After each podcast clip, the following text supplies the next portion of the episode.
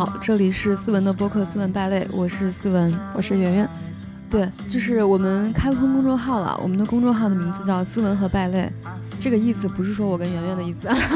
是因为那个“斯文败类”这个名字已经被注册掉了。大家可以给我们留言，然后关于我们播客里面提到的一些大家感兴趣的内容啊，比如像我妈妈的照片啊之类的，在公众号里面都会有呈现，所以大家可以去看一看。那我们开始，好，今天呢，我们就聊一个大家 非常盼望已久的话题啊，就是养生。之前我觉得梁医生那期有点过于火爆了。就现在，你知道每一个我的社交平台，就是我的小红书还有微博，所有的私信都爆炸，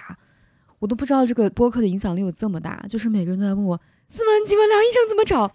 就是我跟大家再说一下啊，梁医生他确实是年事已高，因为他是三几年的人，他已经八十多岁了。他现在就是前段时间接待太多我的这个粉丝朋友，所以他现在就有点身体欠佳。然后他暂时就呃休整一下，他可能过后哪天等他身体好一点，他跟我说的时候，我再跟大家说他接诊的时间。但是我今天想说呢，就是很多朋友听到，比如说像我之前生病的故事，以及我被梁医生治好的故事，都会觉得好像我们的病只要碰到一位神医，就会得到一个终极的答案。但其实呢，就是我当时生病的时候是二零一三年。到现在已经过去大概十几年了，我最后发现，其实你真正的身体变好，并不是一个医生把你治好的一个过程。其实梁医生当时就是我在他家喝药，喝了大概两三个月，我每天都喝药。然后呢，那个时候我的身体我觉得已经没有什么太多的问题了，但是我还是很虚弱。你知道那种虚弱，就是中药是补不了的虚弱。就是我觉得梁医生开的药已经非常之精准，以及非常之高超了。但他那个时候你会发现你的病是没有什么太大问题的，但是你的体质依然很虚弱。所以说我在想，就是其实大家都认为说一个神医可以治你的所有病，但其实神医他可能能把你此刻的病给你暂时的去掉，但是如果你的体质不改变的话，其实你是很难生活在一个正常的生活中，你还会再得病，然后你再得病，就是我最后从他家离开回去之后，还是会有一些。就经常发烧呀，或者一些很虚弱的感觉。就当时我记得是那个宝鸡的九月份，九月份已经开始凉了嘛，开始下雨，开始凉了。我就记得那个天一凉，我就浑身都很难受。就是我清楚我现在已经没有什么大病了，但是我觉得我的抵抗力非常之差劲。这个时候呢，其实当时就是我们公司那个老板，他当时说你你休养的差不多了吧，你要不要来工作？我当时觉得理论上按照就是梁医生给我的这个判断来说。我其实没有太大能力出去工作，但是我老觉得我老这么待着养病也不是个事儿吧，就是我不能这样养到地老天荒呀，那我什么都干不了，那我活一辈子也不行吧？这样子，我就跟我老板说，我说那我出去工作吧。然后我其实是抱着一个非常坚定的决心以及非常大的勇气，重新去上班。但是我发现哈，就是我发现我去工作之后，虽然我变得很繁忙，事情很多，每天也很劳累，但是我居然身体变好了。你知道为什么吗？为什么？因为你在家待着养病的时候，你整个人的身心是闲散的，然后你整个人关注的就是你那个病，你每天想的就是，哎，我什么时候能把这个病治好？就是你的意念全部在你的病上面。但是反而去工作的时候，就是你的关注点很多，你要去做事情，你要做事情呢，你自然要非常强烈的调动你的很多心神，你要把你的心神关注到这个工作上面。这个时候呢，你的心神一旦被这样调动起来，好像他的那个元气自然就起来了，肌肉一样。对，就好像你身体很虚弱，然后你别人说啊，你去散个步吧，你说哎呀，我不想散步，我好累啊。但你真的要去散一下步，你发现你的那个神气被调动起来之后，就你的身体就没有那么虚弱了。最后工作之后，我就发现，哎，好像没有那么容易得病了，好像进入到另外一种平衡的状态。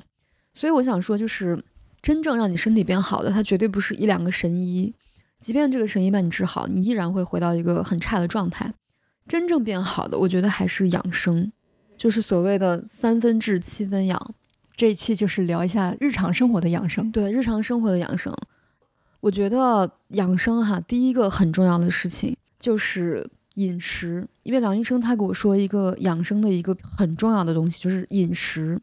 就他非常注重人的饮食，然后他强烈的拒绝我吃添加剂。任何的添加剂，包括鸡精、味精，包括一切调味料里面，你看那个酱油里面的那些勾兑的那些香料、那些防腐剂，梁医生都说这个是对身体非常不好的东西。那吃饭的时候不放酱油吗？所以我后来都买那种就是那种零添加的酱油啊。所以我现在买的一切调料都是零添加，包括醋，然后我都会看它的配料表。但比如说像蚝油这种东西，就你看它的那个配料表里面是有很多那个色素啊、防腐剂啊这些调味的那种化学香精的这种东西。其实我在梁医生的这个指导下，我是坚决不吃的。你以前做饭吗？我以前不做饭，我是跟梁医生学的做饭。他是给你菜谱吗？还是他没有？我觉得这个东西很神奇。他在他们家后院就炒菜，他说你看着，我在旁边就看着，然后他就倒油、放菜、放那个盐，一气呵成，放点醋，然后他的醋是他们家自己酿的，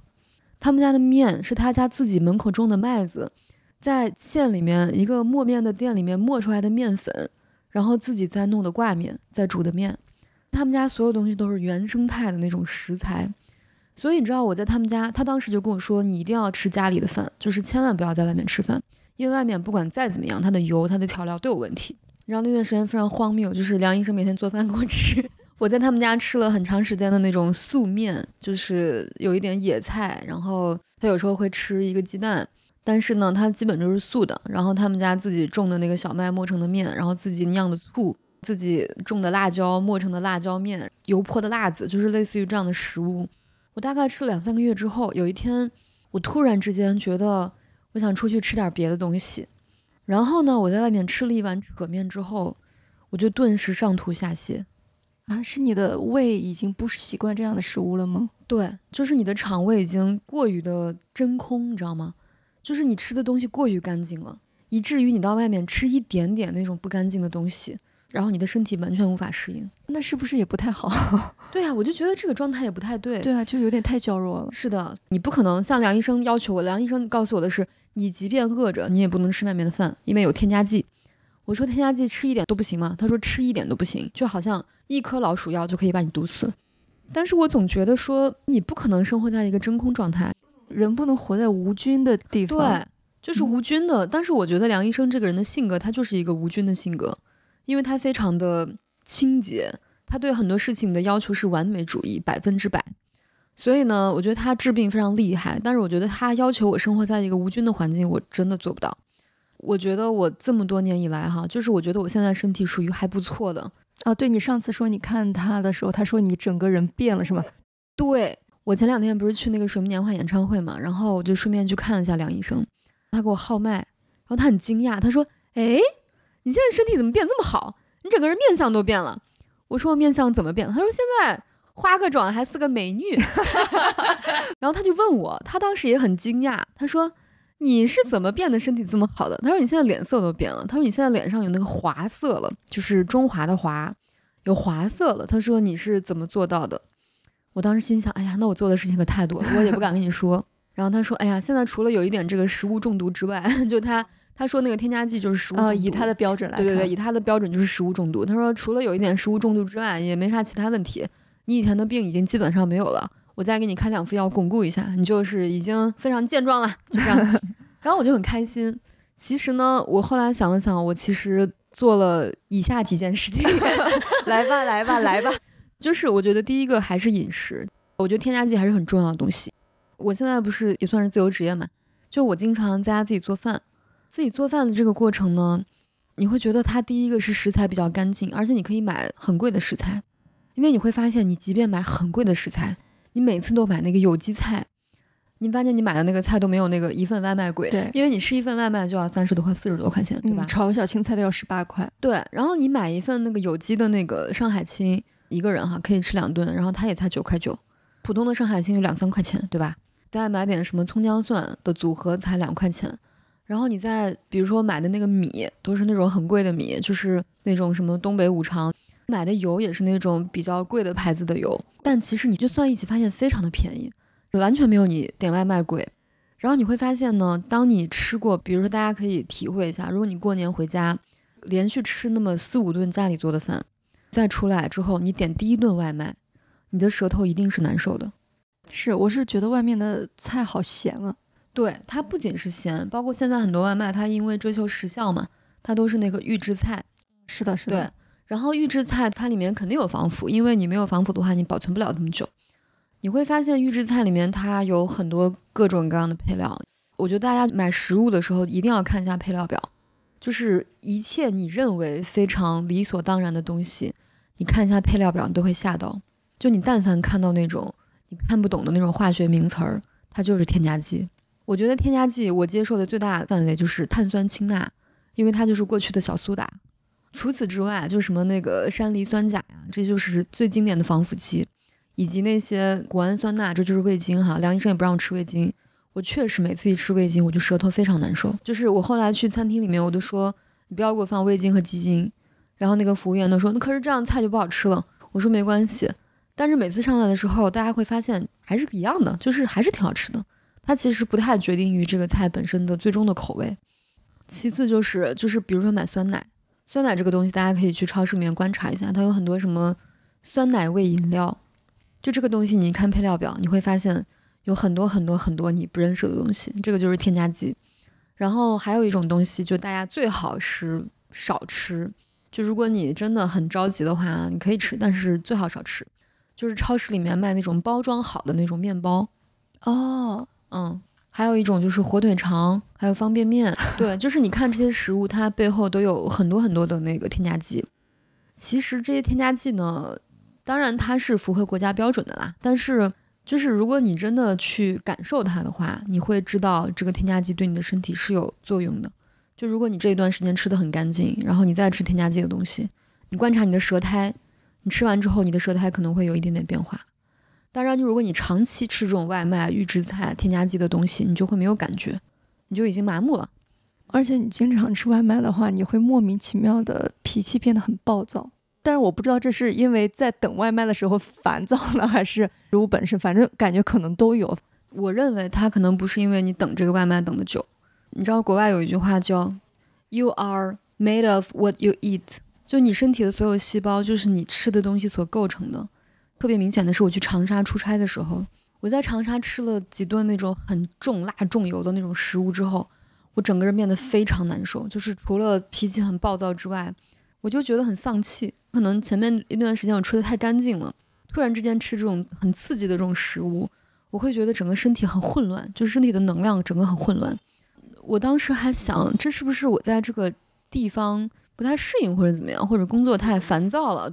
后来我发现不是。就是你会发现那些所谓的那种出家修行人，他们是戒辛辣，就是辣是辣椒，辛是葱姜蒜，就他们是拒绝吃各种这样有刺激性的食物的。就你想这种食物，它本来就有刺激性，它吃到你的体内，它这种刺激性一定会通过你的细胞散发出来，所以你一定会比你平时吃干净的食物那种感觉是不一样的。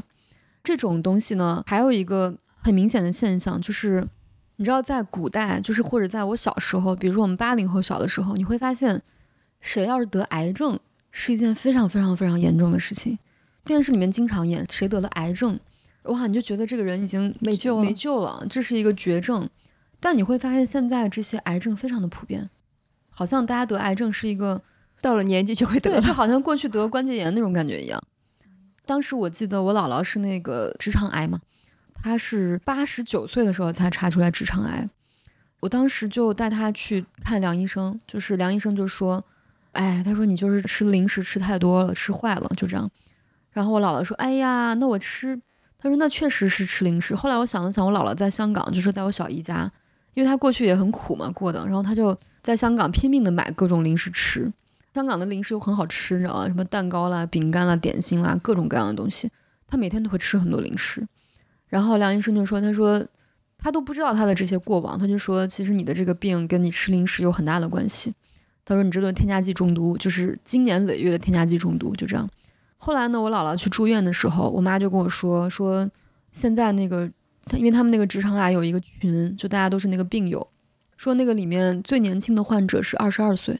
然后那个男孩就是天天吃方便面，就是不停的吃这种方便食品。”这可能没有什么绝对的必然关系，但是我相信你的消化肠道的问题，它一定是跟你的食物有很大的关系的。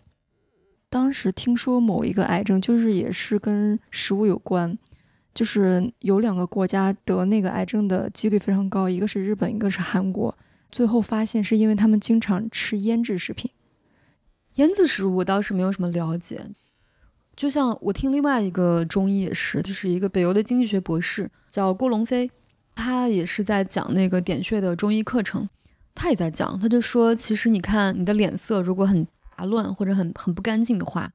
那很大程度上就是因为你吃了不干净的食物，这些不干净的食物它最终就会浮到你的皮肤上，所以你的脸色看着很差。食物是一个，还有第二个很重要的东西是水，就是水是一个非常重要的东西。我以前对这个事情完全没有关注。我从小在陕西长大嘛，然后陕西的那个水质就是很硬，你知道吗？只要你是喝自来水的，所有人的那个烧水的壶里面都是厚厚的一层那个白的那个垢。我当时记得我做完那个肾结石的手术之后，当时那个手术很可怕，你知道吗？虽然是微创，但是做完之后呢，那个医生会给我放一个叫双 J 管儿。双 J 管什么意思呢？就是一个塑料管，因为你的那个输尿管是很长的，你要把塑料管的这一头放在肾脏里，这个整个塑料管通过你的输尿管，就整个它这个塑料管是跟你的输尿管是重合的，然后另外一头在你的膀胱里面，等于说它为了防止你的输尿管粘连，要在里面塞一根塑料管，你知道吗？就把它给隔开，就这样的。然后呢，这个双 J 管呢，就做完手术之后一个月之后要把它取掉。就也是通过那种微创的方式把它取掉，这个过程其实很折磨我啊，因为我是一个身体非常敏感的人，就是整个这个管儿当时真的很难走路，你知道吗？虽然那个医生他跟我说这个没事儿的，就是这个很普通什么什么之类的，但我依然觉得非常难受。就是其实，在中医的理论，这个管儿就是泄你的气的，你的肾脏里面 接出一根管儿，这个就是很泄气的一个东西。我当时不是在梁医生家养病嘛，就是喝他们家的那个自来水啊什么的，然后他这个人也压根儿也不关注这个水的问题哈。然后我就喝他们家的水，结果一个月之后，我去取那个管儿的时候，我发现那个塑料管里面就是一层那个白垢啊，那么严重，就是很严重。当时给我取那个管的医生他说：“哎呦，难怪你会长肾结石呢。”他说：“你看你这个都都成啥了？”他说：“你这水的原因。”对，他说：“你这都快长第二个了。”天哪，好可怕！我当时想做肾结石手术的时候，就是我发现跟我一个病房的病友们，一个老太太一年来做一次手术。就是长了之后再长，对，长了之后再长，长了之后再长。其实后来是我的一个微博私信的一个粉丝跟我说，他说，他说思文，我老公有很长时间的肾结石反复发作，后来我们家就把我们家的所有的水都换成矿泉水了。矿泉水虽然贵一点，但是我老公喝了这个矿泉水之后，就肾结石很少复发了。他说你试一下。当时我们家喝的水是那个，你知道那个净水器净出来的水，我就在想，那我就换成矿泉水试一下吧。我就全部就是喝的矿泉水，包括我们家自己做饭，就是比如说烧汤啊什么的，都是都是用矿泉水，蒸米饭都是用矿泉水。我后来发现真的好了很多，是身体好了很多吗？就是身体也好了很多，然后那个肾结石也真的就是没有怎么太复发了。我不晓得它跟这个水有什么联系啊，但是我觉得虽然你会觉得买这个矿泉水做饭啊什么的还是有点贵，但是但是有时候你会想想说，跟外面吃饭相比，真是太便宜了。关于这个水，其实我是两年之前，我有个朋友，他在那个千岛湖的一个山上面有一个山庄，他在那个地方包了一个山头，上面有一个那个活泉眼，我们当时还去参观过，哇，你会觉得那个水非常的有灵气的那种活水，活水，反正他就是一汪活泉，嗯，然后他就说有时候那个干旱的时候，那个活泉就没有水了，然后他在那个地方自己建了一个那种矿泉水厂。就是专门卖这个活泉的水，他那个水我跟你讲就是甜的，就是我们家现在喝这个水，我刚刚喝了是甜，是甜是吧？当时喝完那个水，我就觉得哇，就是那种很柔软、很甜的感觉。当时我记得我们就在它的那个山庄里面，它那个山庄在那个山的那个山顶上，挺大的，然后面前有一个那个大水库那种，哇，就风景特别美。我们去的时候正好是一月份，就是还没有过年的时候。我们几个朋友上那个山，其实他那个地方也没有什么暖气啊，就很冷，但是呢，就很有诗意，你知道吗？然后他们傍晚去外面就采那个上面有带着积雪的腊梅，因为你知道在千岛湖那个地方下雪是很稀有的事情。然后他们就把这个带着积雪的腊梅放到那个容器里面，然后让那个雪水慢慢的融化，然后第二天你会发现那个水里面就是一汪非常纯净的那种很透明的水，里面飘着一些腊梅。把那个水过滤出来之后呢，大家就煮水喝。你看那个水就那种很轻盈、很透亮，咕嘟咕嘟的，倒了杯子里面，哇，觉得好甜啊！哇，你觉得这个水的那种味道，其实我觉得很难形容哈。但是你会觉得当时那个水带着是那种天地的能量。其实我到现在也没想明白，就理论上这个地方它只是当时的一个积雪融化的一个东西，但我在想，这个地方的雪难道就比别的地方的雪更甜吗？不知道，突然《红楼梦》了，反正对，我不懂。我觉得这个东西也是中医的一个蛮重要的理论，就是每个地方的地气不一样。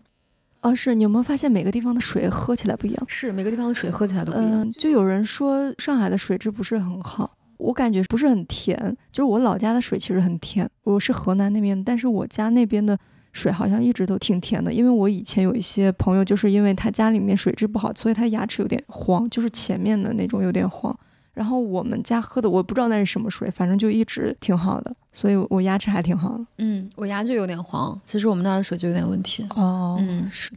然后当时我们就住在他们那个山庄下面的一个他们自己修的一个小小的一个类似于住宿的地方，其实修的也不是特别的豪华，朋友来了可以睡一下的那种地方。然后他就说，他说我们这个住的这个地方啊，它的位置比我们那个活泉眼还要再高一些。所以这个地方的洗澡水就是我们这个山泉水。他说：“他说你们要洗澡的时候，你可以尝一尝这个水的品质比那个我们那个矿泉水还要好。”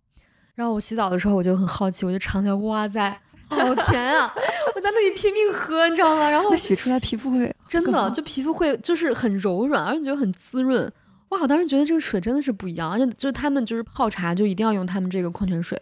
当时就是离开他们那个地方，我就果断办了个年卡。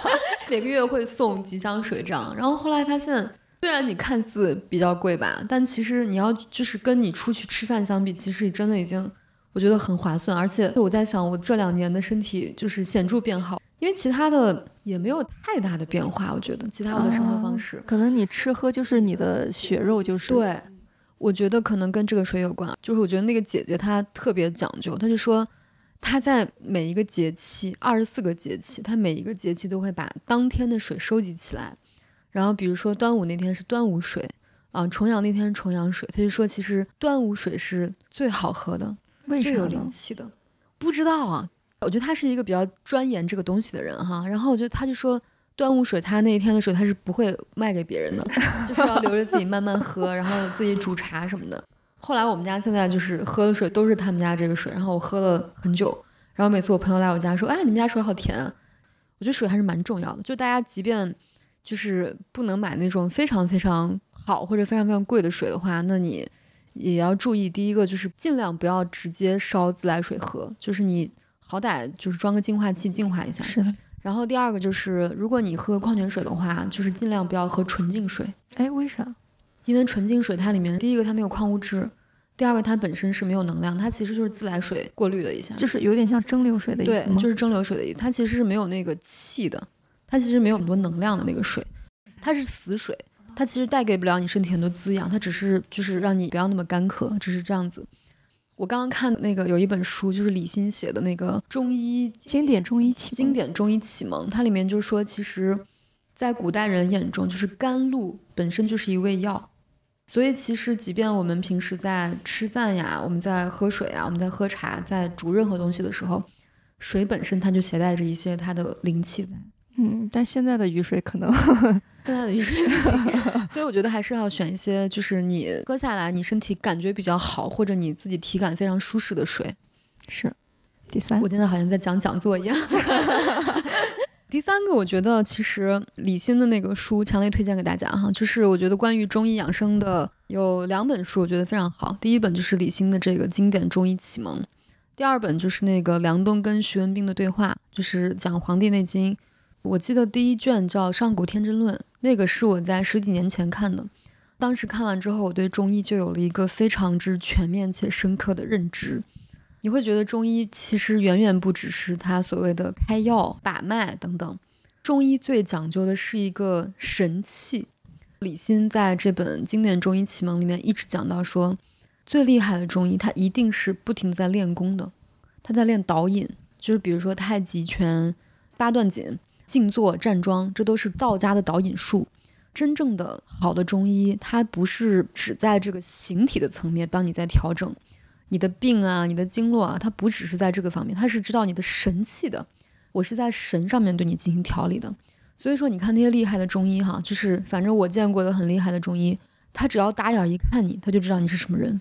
他就知道你哪个地方出问题了，他知道你大概性格是什么样的，他只是判断你的这个神气。有一个医生他就跟我讲，他说其实人体的外面是有一层像鸡蛋一样的一层气的保护的，只是很多中医上医就是在调理这个气的东西。所以说这个气的东西应该如何去解决？那就是练这些导引术。这些导引术呢，就是就包括我刚刚说的这些，对吧？太极拳、八段锦、站桩、静坐。我练的是静坐，其实就是之前那个我们播客第二期请的那个彭老师，我就是跟他上课的。当时呢，我去练这个静坐的契机，也是因为就是我一直在心理咨询嘛，这个头绪离得好久远啊。我从看梁医生开始，我当时可能觉得中医可以解决一切问题。因为我会觉得，如果你肝不好，你可以开点肝郁的药，然后你就疏通了，对吧？但是你会发现，其实身心灵是统一的，身体、心理和灵魂它是互相在作用的一个东西。即便你身体此刻的这些东西已经调理好了，但是如果你内心的那个模式不改变，你还是很容易发怒，还是很容易忧郁，它还是会产生同样的病，你会反复发作。那除非，比如说我去看心理医生。心理医生他可能在心理层面帮你去做了一些调整，比如他会解决你很多非常根源的一些思想的问题，或者一些你内心的一些东西。那这样的话，你会发现，哎，这个问题我想通了，我不会在这个上面再打结了。如果我在这个上面不再纠结的话，那我就不会再产生同样身体的问题。它是一个互相作用的东西，这个很神奇。包括你的身体如果不好的话，一样会产生心理的问题。然后我那段时间其实就是一个特别疲于奔命的阶段，因为我工作很累嘛。我当时几乎是每一周都坐飞机回去看梁医生，然后他每次给我开一周的药。你知道，从那个西安机场到宝鸡还得坐两个小时的车，就是我当天往返，订早上十一点的飞机从上海到西安，然后下午一点多到，到他那儿开到那儿三点多，然后抓个药五点多，然后五点多再买。大概九点的机票回上海，我就是这么一个节奏，大概坚持了一两个月这样子，因为当时太严重，我觉得没有人可以治疗我。那个时候是极其痛苦的，因为当在你的身体很差的时候，其实你是没有任何能量去开心的，就是你觉得你苟活着已经是一件不容易的事情了，就是你没有任何的能力去想别的事情。然后那个时候我就觉得，哎呀，就好累啊！就是虽然每次有问题，梁医生都能帮我治好，但是我在想。那离开他我就活不下去了，我真的觉得我活不下去了。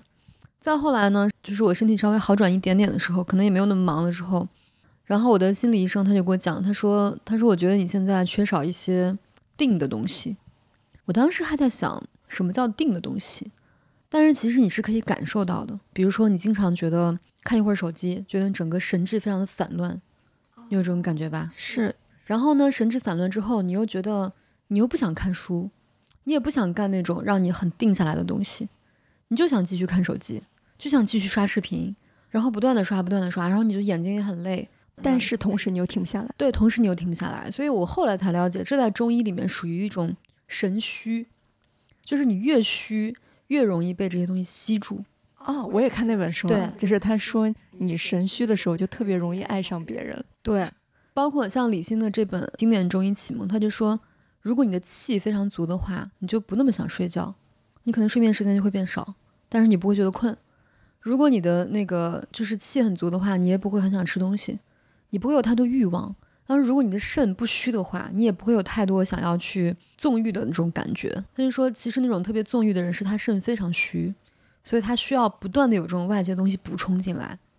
中医的理论就是，当你的身体整个的气非常的定，而且神非常的聚的时候。其实你是一个不太想向外求的一个状态，嗯，或者不容易被打扰，对你也不容易被打扰，你是一个很定的状态。所以那个时候我的心理医生他就说，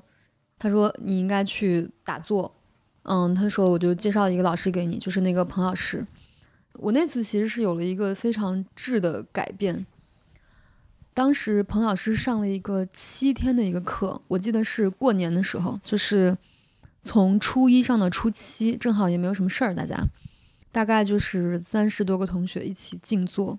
然后我一开始觉得这个东西，我也觉得它挺神叨叨的。你说怎么可能就是 坐一会儿，静坐一下，而且我 根本坐不住，你知道吗？你说你坐到那儿，就是老是在那想来想去，然后神绪就是不停的飞，好难受啊！你就觉得坐一分钟对我来说都是折磨。我在想，他们要坐七天，几乎一天坐八个小时，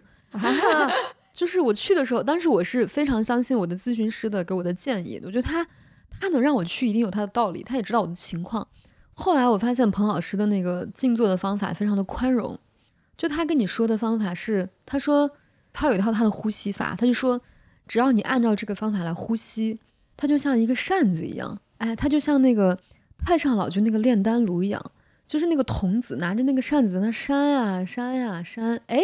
旁边有个小鸟儿，你看一下那个鸟儿也没有关系，你就继续扇就行了。他说只要你在扇，这个丹就能练成。你不用管你的神飞到哪里去了，你也不用管你在你在走神，你在想什么别的事情没有关系。你不用让自己明心见性，就是专注在这个你的呼吸上，就是没有人能做到这个事。他说我们都是凡人，我们都做不到。他说你只要关注你的呼吸，然后呢，我发现好像这样子的话虽然很难熬，但是能坚持下来。一开始前三天非常的折磨，但我在想，我钱都已经交了，就这样吧。到了第四天的时候，发现哎，好像可以坐下来了，就是可以坚持下来了。后来我到了第七天的时候，我觉得一个特别明显的变化，就是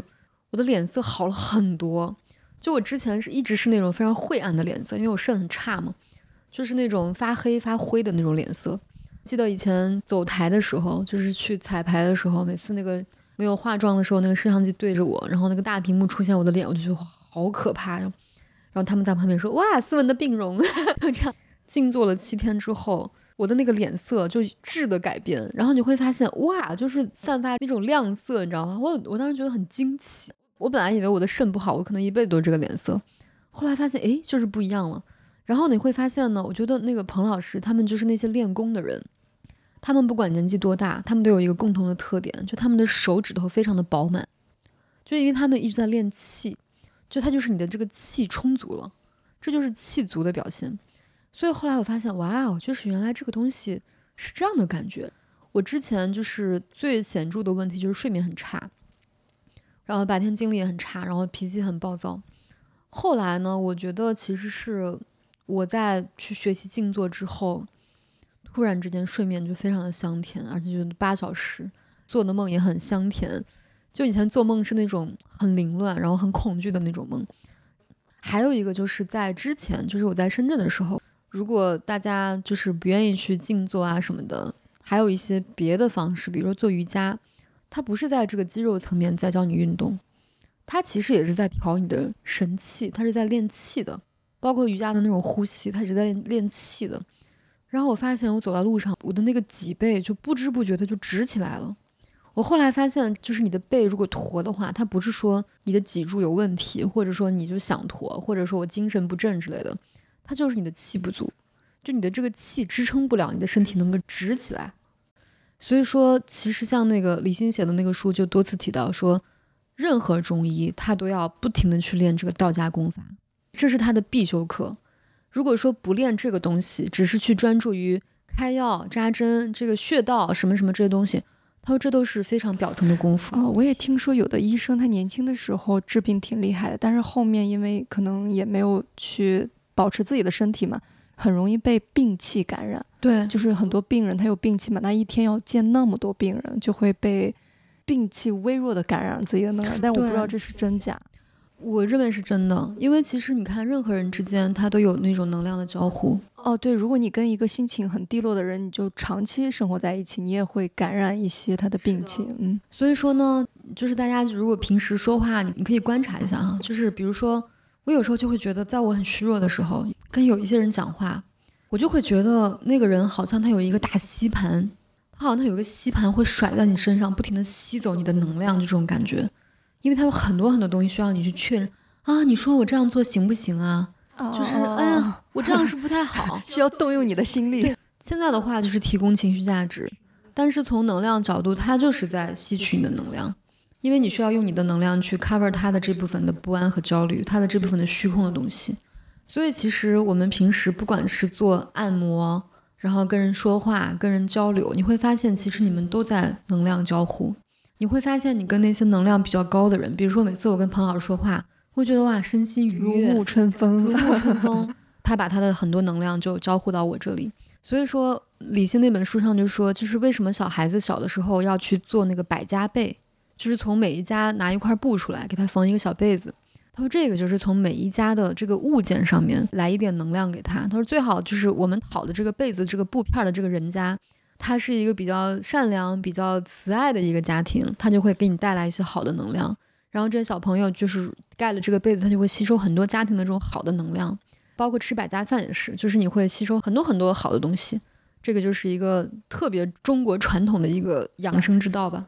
我听说养生讲究一个字，就是可能是很早什么《黄帝内经》里面讲，就是少。他说这个少指的是你少说话，少动念。就是我我仔细想，其实是有点道理。就是首先就是你少说话，少说话好像就是你的气给收住。就上次我去看那个医生嘛，就是扎针的医生，他说话很少。我一开始以为就是他生性冷漠了。他的旁边有个册子，上面说。因为病人很多，医生的时间很珍贵，他不能再说很多话耗他的气，因为他要把气准备一会儿扎针灸。然后我就明白，哦，原来他说话少是因为他要珍惜他那个气。对，针灸这个事情可能跟大家普遍意义上所理解的也不太一样，可能大家认为说针灸就是我把这个针扎到你某个穴位上就会发生什么样的作用，它其实是一个非常表浅的东西。真正的针灸，它其实是一个连通你跟医生的管道。你会发现，其实不同的人，他在你同样的一个穴位上扎一个针，你的感受是不一样的。因为有些医生他的气就是很足，他会把他的这种气浇灌在你的身上。他如果有很多正气的话，但你会发现有些医生他只是在那里给你捻转那个针，刺激你的那个穴位，带来一些刺激的感受。这种东西其实是非常就在针灸里面属于非常下品的这种技术。你会发现按摩也是一样，所以我的一个医生跟我说，你不要出去随便按摩，就是你不知道给你按摩的那个人他的能量水平是什么样子的，他可能还从你这里吸取了一些能量。有一次我记得好像有一个按摩师给我按摩，我就是很累去按摩，然后我发现那个人他本来手是冰凉的，他给我按完之后他手热了，我在想啊，他吸取我的能量。然后就是说少吃饭的意思呢，其实就是一些比较传统的养生知识，就是你不能吃八分饱，你不要吃。太多，因为消化也要耗你的五脏什么的。对，而且你会发现，就是很多中医就讲，他说人饿是饿不死的，除非那种大饥荒，那是一个极端情况。但是你通常你不吃饭，你是可以扛很多天的。但是人是会撑死的，你吃多了真的会出问题的。吃八分饱。对，特别是我们这种经常脑力工作的人，对吧？就是你动的比较少，如果你的气血一直处在一个比较停滞的状态，你再吃很多肉、很多油腻荤腥的东西。然后就运行不了，对，它运行不了，所以你会觉得很难受。还有一个就是倪海厦说的，就是他就说很多人糖尿病是因为你喜欢吃夜宵，因为你在那个时候不停的在刺激你的这个消化系统，就它不停这个胰岛素就分泌的很混乱。他说其实很多糖尿病的人，只要你少吃夜宵，你不要吃夜宵，你试个几个月，试个一年，他可能就有很大的好转。哦，刚才还说那个少动念，少动念的意思就是说你不要注意力被别人牵引。就比如我们看短视频，我们其实刚开始刷很开心，但是刷到最后就有点烦躁了。其实就是因为你动的念太多了，因为它很短嘛，你几秒钟就看完了，然后下面就是另起一个念了，你就念太多了，然后就导致你的心灵非常臃肿，就会有点难受。就比如你如果看一本书，书它是整个成脉络的，然后相当于你深度的参与了它的阅读。虽然你看一天，你也会觉得身体有点累，但是你的神其实是比较统一的。它就是只是一个文字的叙述。你会发现，短视频的每一个动作，就是每一个它的文本的设计，就是为了挑逗你的情绪，勾引你的某些东西。就是当你一直在被勾引的时候，你会发现你的这个东西就慢慢的麻木掉了。是，嗯，那我还看到他说，就是说，如果你身体能量比较低的时候，你就不要看恐怖片。恐怖片它其实也是，对，这个也是一个非常重要的事情。就是在我小的时候，十几岁的时候，特别爱看恐怖片，还有那些什么 cult 片啊，那些非常包括听音乐，听那种什么很忧郁的音乐，就这些东西它都会给你产生共振。我在网上看一个帖子，就说在你能量很差的时候，你就应该听一些很正能量的歌，比如说一些红歌什么的。我记得我当时在梁医生家哈，他就听一些那种沂蒙山小调，就那种歌哈。我以前觉得这种歌我真的无感，就是我觉得也不是很流行，或者也不是很让让我觉得很有审美之类的。但我那天就听到他的那个房间里飘出来这种一送里格尔红 哇，我觉得好好听啊，而且而且很悠扬是吧？很悠扬，然后很治愈。你会觉得哇，你觉得唱歌这个人就很有能量。怎么说呢？就是我觉得还有一个很重要的点就是不要觉得好像你会的功法越多就越好。比如说有些朋友说我要去练八段锦，我要去练太极，我要去练站桩，我要去练静坐，就是这里面你选一个去金砖就好了。就哪怕你去练瑜伽也好，你去走路也好，散步也好，就你把一个贯彻下去。你不要啊，我早上练瑜伽，我中午还要练八段锦，晚上练太极，就是你每一个都坚持不下来。其实每一个它都是有很大帮助的，但是就是你要选择适合你的。嗯，而且它有自己的规则，那一套其实已经够了，完整的一套。我也是最近体会到的，就是养生还有一个很重要的东西，跟自然相关，叫做天人合一。因为人他是大自然的生物嘛，大自然是有节律的，人只要跟着大自然的节律，其实你就会慢慢慢慢跟大自然一样，就会变得非常健康。就是太阳出了，你就要起来活动，然后晚上天暗了，你就要去睡觉。冬天到了，你就要冬天到了，你就是运动比较少了，对，就要收嘛，对，就要收拢。然后夏天了，你就要扩散、敞开，对，就是你要根据节律。所以中国人不是讲节气嘛？既然你要跟着节律走，是不是那些什么反季节水果也不太好？对，其实中医是不太提倡吃水果的。哦，怎么说？水果本身就是生冷。既然是生冷，你想想，就是你吃了凉的进去，包括你喝凉水进去，就是你想你尿的尿出来，它是你的体温，但你吃的东西进去是冰的，就是你要用你的阳气去给它给它加热，再把它排出来。所以说，之前我有个朋友，她就是一个在美国上学的一个女孩儿，然后她就是每天必喝冰美式，就每天一定要喝冰，她没有冰她喝不下去。我当时就给她推荐了那个艾灸的那个腰带，就让她每天艾灸。她最后就真的艾灸了，然后她艾灸了一段时间之后，她发现她的整个皮肤开始长湿疹，你知道为什么吗？因为你在你的这个肚子和腰艾灸之后，你的那些凉的东西从你的五脏慢慢跑出来，散发到你的皮肤上了，所以这个时候才会长这个疹子。然后我跟他说，这个时候你就不要去用西医的方法去把你的疹子灭掉，因为它就是在发散你的这个寒气，你就让它发出来，你就继续艾灸把它发出来，然后它就舒适很多，就这样。那如果它不艾灸的话，那那个寒气在里面会怎么样？那它以后肯定会形成你脏腑的一些病啊。就如果它不是表层的病，它就是里面的病嘛。那里面的病可能有各种各样呀。那我们今天其实对养生一些基础的日常也说了一些。如果以后有什么新的发现，我们还会再录一期。好的，说起来都是一些比较基本的方法，但其实这些东西都是我跟圆圆比较亲证，就是真的体会到它是很管用的。特别是我作为一个这个大病大病 已愈的人，然后就希望大家就是不用把你的健康的希望全部寄托在某一位神医身上，更多的还是你自己日常的保养和这种注意吧。是的，嗯，好，那我们今天就这样，拜拜，拜拜。